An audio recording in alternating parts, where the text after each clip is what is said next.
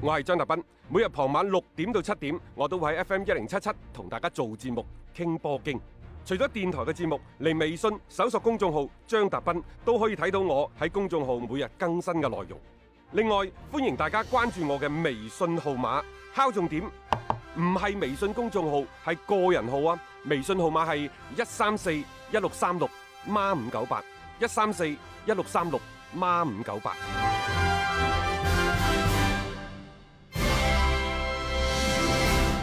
接住落嚟呢，我哋嘅話題再翻翻去歐洲足球方面，因為其實今晚有好多嘅賽事嘅，嗯啊英超、西甲、意甲等等，好多嘅球隊，包括國米啊、阿仙奴、嗯車路士啊車路士、愛華頓、啊紐卡素、華倫西亞啊等等，全部。你中意嘅懷 AC 米蘭都得嘅嚇， 即係其實真係好多嘅即係比賽會進行咯嚇。咁因為即係大家都知道啦，好多嘅聯賽好似意甲嗰啲，其實而家三十輪都未到嘅， 即係佢真係要趕住咧嗰啲賽程咧嗱嗱聲要要打晒佢。今日已經係七月份㗎啦嚇。咁如果按照歐足聯嗰邊嘅既定嘅嗰個計劃，你八月前一定要搞搞掂晒啲賽事，咁剩翻呢一個月裏邊你要打晒啲比賽，幾咁密啊你諗啊？誒，我哋可以睇睇呢，就係阿仙奴對波先嘅，今晚嘅對手呢，諾域治。嗯諾域治呢，老實講。應該誒降硬借㗎㗎啦啦，，借㗎㗎啦，對波啊包括喺呢一個足總杯嗰度，係啊嗯都俾呢個曼聯搞掂咗之後，佢冇㗎啦。誒，阿仙奴呢，就復賽以嚟頭邊嗰三兩場麻麻地嘅啫，係啊，但係最近呢兩場呢，又好似好啲就喎。哦好似好啲 啦。即係起碼你首先就係喺聯賽二比零就擊敗咗三咸頓，嗯然之後呢，再喺足總杯就贏咗石石飛聯，叫做殺入咗呢一個嗯四強啊四強啦，係係嘛？啊，特別係咧，尼古拉斯比比喺最近嚟講啊，真係唔錯，三場入咗兩隻波嘅，即係起碼有一個點係爆翻先。不過咧，好似除咗佢之外咧，連奧巴美揚嗰啲都靜晒啦， 即係呢個係阿仙奴即係比較頭痕嘅一個地方啊！你冇可能場場波就一個尼古拉斯比比呢個點，即係即係單一個點嚟咁樣去進攻噶嘛？你其他阿嗰仙點奴做嘅舊將嘅帕提，唔知大家仲有冇印象拍啊嗯題啊嘛，嗯即係嗰個嗰個英格蘭國腳啊，係係啊啊，誒佢就公開批評咗而家阿仙奴嘅呢班球員。嗯佢話點解你對阿仙奴睇起身咁平庸呢？嗯因為你哋呢班球員喺場上表現出嚟毫無精氣神可言，成班波都唔知邊個可以喺關鍵時刻挺身出嚟，亦就係呢班波缺乏精神領袖。係啊誒，我覺得佢講得啱喎。係啊。邊個係精神領袖？高度概括啦呢樣嘢，冇啊真係冇啊，冇邊個係啫？冇人係，而家冇一個係，即係好打啲嗰啲都諗住走㗎啦， 平庸啲嗰啲其實亦都冇咩話語權啊，仲有一啲身價最貴嘅啊，人工最高嗰啲其實已經不作用㗎啦，即係擺喺嗰個雜物房嗰度咁滯，即係你可以睇到其實成隊波嚟講，你揾邊個都冇一個係真係叫靠得住，可以做挑大梁嘅嗰嗰係哎位嚇。呢個阿仙奴而家最大嘅一個弊病，誒我我艾迪達咯， 即係如果係挑大梁嘅，但係佢始終係個教練嚟噶嘛，佢唔可以喺場上面去執行，咁呢啲都會係佢即係尷尬嘅地方咯。目標啊仲喺度嘅，咁但係阿仙奴嗰種嘅成班波嘅嗰種嘅遊離感呢，我唔覺得話因為呢兩場嘅連續嘅贏波而有所改係啊善。嗯其次呢，呢一位阿仙奴嘅名宿都認為呢，就係阿仙奴球隊嘅任何一位球員，嗯你嘅私心、你嘅訴求都唔可以凌駕於俱樂部。其實呢樣嘢我哋之前喺節目都講啱過，嘅，就保羅普巴嘅係啊，問冇題係錯，咪一對對一樣㗎啫係。啊，雖然而家喺足球世界入邊，尤其喺轉會市場當中，球員是否轉會，佢係擁有好大嘅話語權嗯嘅球員本身。但係你唔可以因為自己擁有好大嘅話語權，你就將自己嘅利益。凌駕於俱樂部噶嘛，即係樣樣嘢你仲要做大頭不嗰個過我倒係覺得呢，其實而家誒作為國際足聯或者歐足聯都要開始去反思翻呢個問題。其實呢個所謂保選辦法案，九二年到而家廿幾年啦啊係佢到底對足球帶嚟嘅係空前嘅繁榮，定係一個傷害呢？嗯，即係呢個兩睇啦 嚇，佢係保障咗球員嘅利益。而且即係好極大咁保障咗，但係有時俱樂部、球隊自身嘅利益又點保障？嗱，我舉個例子嚇，點樣為之一個誒所謂嘅球員嘅利益高於俱樂部利益？嗯，艾朗南斯就係一個例子。係，艾朗南斯舊年走嘅時候，佢冇俾俱樂部留低一分錢。嗯，佢即自由轉會㗎，好多嘅球員呢，佢哋會喺賽季，即係又或者合約期滿嘅最尾嗰個賽季，冬窗嗰陣時，佢哋會選擇走人，係因為你一走呢，可能少則幾百萬，多則一兩千萬，啊，仲可以留翻嚟嘅，仲可以留翻嚟，即係係你係你亦都可以對老東家有一個嘅交代。係。即係我做帶翻啲嘢，即係例例如好似艾力神咁樣啊啊，嚇差唔多。但阿朗南斯就一個好明顯嘅例子，就係佢轉身拍拍屁股，轉身而 去，不帶走一片雲彩，佢亦都冇留低任何嘅啊轉會費轉會費。但係佢自己卻去咗祖雲達斯嗰度享受超過四十萬歐元周薪嘅咁樣嘅嗯係啊，合約喎待遇啊呢樣待遇嘢喎係啊。你話佢係咪個人嘅利益凌駕俱樂部嘅利益之因上？為你如果一旦決定咗係即係你賽季尾個合同完結自由身走嘅話呢剩低落嚟啲時間，你覺得球員會對球隊有幾大嘅貢獻？佢嘅心思究竟係點樣樣？冇人包得到㗎。佢肯有職業精神繼續踢嘅話，已經係執到㗎啦。啊而家好多其實都係 hea 住嚟踢嘅啫，所以你作為俱樂部嚟講，你又冇計嘅喎，因為球員到咗期，我唔同你續約，我選擇自由身走人， 你冇任何嘅辦法可以你夾硬咁樣樣去留低佢，冇辦法噶嘛，你用佢又唔係，唔用佢又唔係，咁到最後嘅話，只能夠係竹籃打水一場空，乜嘢都冇晒。嗱，倒翻轉頭嚟講啊，其實俱樂部你真係喺買賣球員嘅角度嚟講係幾被動嘅不。過又好奇怪喎，大家都知道咧，呢隊阿仙奴即係今年就肯定冇新嘅投資嘅預算去買人，係佢所有嘅轉會費呢，都係要賣出球員係啊，轉會嘅經費啊，啊然之後收咗錢啦，嗰嚿錢就再去買人咯你。再去買人即。係講到明㗎啦，阿高安基佢哋即係話唔會再泵水，即係喺呢個夏天裏邊，阿艾迪達你自己諗掂佢啦，點樣砌呢個陣容？OK，陣中有啲咩人你同我買咗佢，所以呢段時間其實阿仙奴呢方面嘅消息都幾多下。但係嗱，最近阿仙奴嘅消息多啊多喺邊度呢？首先其一啦嚇，就係話泰亞高斯華大巴黎嘅巴西國家隊隊長 啊哈嚇，有意離開法甲去英超踢波。大衛雷斯呢，因為老友嘛，係啊正喺度呢，拍檔嚟㗎就推動泰亞高斯華加盟到槍手。另外呢，就係古天奴，係嘛？係啊，古天奴話呢，亦租都借過嚟係嘛要租借過嚟。係咁另外呢，就話韋費特沙夏。呢個舊年全國嘅八千萬啊嘛， 當時話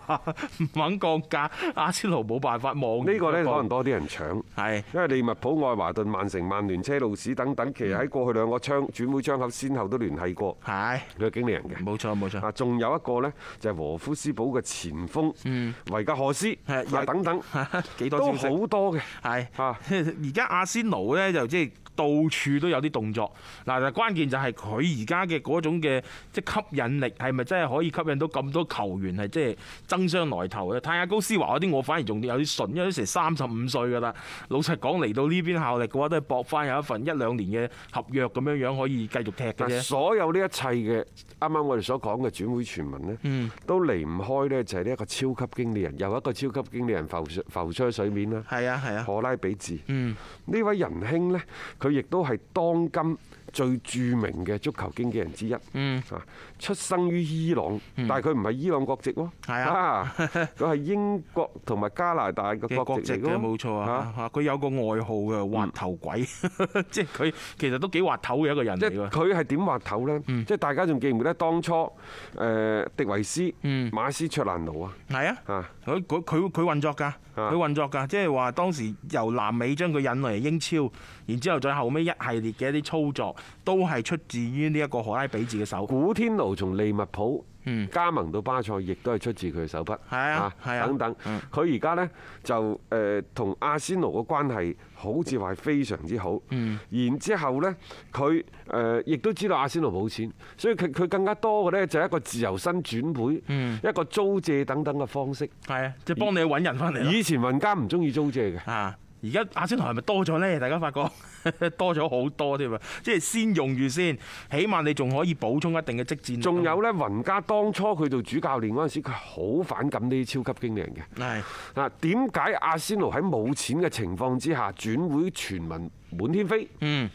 似層層。原因呢，就係佢從呢一個荷拉比治呢一位超級經理人嘅一個關係越嚟越密切。嗯，就係有呢個關係咯，即係以後可能就佢會成為咗即係阿仙奴喺引援當中即係比較重要嘅一個關鍵點嚟嘅，即係有啲似咧狼隊嗰邊咩門導師嗰啲咁樣樣咯，即係但係咁喎，你而家艾力達嘅江湖地位係點同雲家相比呢？雲家可以厭惡、係啊憎恨呢啲超級經理人，因為佢喺歐洲佢有好深厚嘅人脈，佢可以去揾到一啲呢，即係。可能係呢一個禾杆冚緊嘅珍珠，誒嚇係啊佢係得嘅，佢係得嘅，但係艾比達得唔得你唔知啦啊，仲有你當其時阿仙奴都叫歐洲豪門，你而家已經淪落咗噶就啦，係關鍵就係你而家招牌唔吸啊冇引一人啊嘛。嗯啲超級嘅經理人嚟運作，到底有冇球員願意加盟呢隊波呢？實際上一啲超級經理人運作，球隊成績迅速崛起嘅，前有狼隊。係啊，冇錯啊，後邊會唔會有呢隊阿仙奴？我哋不得而知。嗯呢啲所謂超級經理人呢，佢哋亦都面臨住一個轉型。嗯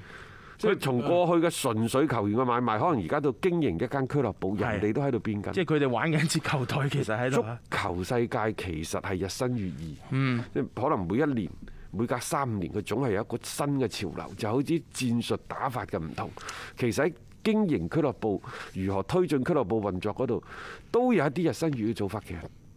好正常嘅。我覺得好事嚟添啊！即係特別到好似阿仙奴呢一種呢，你與其抱住以前嘅嗰一套一路咁沉淪落去，定抑或你去辟一條新嘅路徑啊！嗱，老闆話到明都唔唔想俾錢㗎啦。你如果通過超級經紀人嘅運作，你可以揾到一啲其實唔一定下下揾大牌嘅，嗯你揾一啲好嘅球員翻到嚟，你先係即係最補充自己嘅即戰力先，慢慢穩定咗個基礎之後，其實好多嘢你可以再作出一個改變噶嘛。所以我覺得即係阿仙奴而家誒，反而我覺得佢哋係殺咗一條血路出嚟咧。當然佢係真係咁行先算啦。試一試啦，試一試啦嗯以前阿仙奴係光雅，而家阿仙奴已經變成瓷器㗎 啦。係啊，啊唔係以前係瓷器而而家家係係光雅。係咯嗯啊你話光雅點會怕你瓷器呢？係嗯咪咁？冇咩好輸噶啦，老實講句啊嚇，不過即係嚟到呢個階段嚟講，你不如就喺行行試試啊呢種改變，或者會成功呢。啊！呢場波呢，其實今晚大家可以睇睇嘅。諾域治班波呢，而家暫時冇掂佢先，等嗯係佢降咗班再掂都未遲。啊，係嗯啱，我都同意嚇。好啦，其實今晚喺英超嗰度仲有另一場係好好睇嘅賽事嘅，嗯愛華頓打李斯特城，睇下大雄有咩補充誒、啊？呃我感覺李斯特城可能 耷耷地咯，即係佢翻嚟之後有一個最明顯嘅問題，進攻效率極之低下。話點冇狀態，然後佢中場嗰度呢，雖然有麥迪遜，但係佢俾人釘得好緊要，穿唔起身啊！誒，再加上右閘嗰邊嘅列卡度彭利拿嘅賽季報銷啦，上嚟嘅嗰個祖斯甸其實跟唔上嘅，即係我覺得佢哋喺進攻方面已經係有啲誒冇乜辦法嘅一種情況。再加上而家李斯特嗰邊當地都幾嚴重係啊嘅，我覺得佢哋嘅心態上面多少都會受到影響。誒，誒，小李斯心啲啦啊嗯特城係咁嘅，就話英格蘭政府咧對佢呢一個城市係實施咗封鎖封。封鎖係啊，嚇封鎖咗㗎啦。咁所以封鎖咗之後，即係話到底對英超會帶嚟咩影響呢？嗯佢哋正喺度英超聯盟正喺度開會，係誒話過去七日時間呢，佢哋嘅感染率每十萬人係三百誒一百三十五例。嗯，啊冇錯，即係你所以可以睇到其實嗰個勢頭都幾猛烈嘅，即係佢哋嗰邊不得不即係要將但係當地佢封停鎖呢，。就唔會停好耐嘅，唔會唔會好耐啊，一個禮拜不過嚟緊週末嗰場對水晶宮嘅主場賽事，可能就要會推延遲期啦，係都啊係咁嘅。佢哋呢就唔建議喺七月四號之前放鬆封鎖嘅措施。啊，非必要嘅零售店呢將會係關閉。嚇咁由於呢兒童喺今次疫情當中特別受到嘅影響，所以呢佢哋誒學校亦都會關閉。係冇錯啊，即係所以喺咁樣嘅情況底下呢，而家李斯特城係叫做喺外邊作賽啊，即係呢場波係作客啦，就暫時唔影響啊，但係即係對心態上面有幾大嘅衝擊啦，呢樣嘢係不得而知嘅。誒有一個數據可能唔講，大家都唔知喎，因為喺整個二零二零年，唯一一隊英超嘅球隊保持不敗係邊隊啊？各位係安察洛提。嚇啊嘅愛華頓嚇，佢上任之後確實帶隊波，即係唔好話突然間衝咗上嚟啊，但係起碼就係穩定咗落嚟先啦。咁而家愛華頓誒，我都係嗰句嚇，佢個瞄住嘅目標唔一定係咩前四前五啊愛華頓呢最近好鬱悶係嘅，因為隔 離 啊， 利物浦隔離利記三十年之後重奪冠軍，即係幾乎受到嚟自全世界祝賀。係有兩隊波係冇法可信嘅嗰，啲估都估到邊兩一隊隊係曼 聯，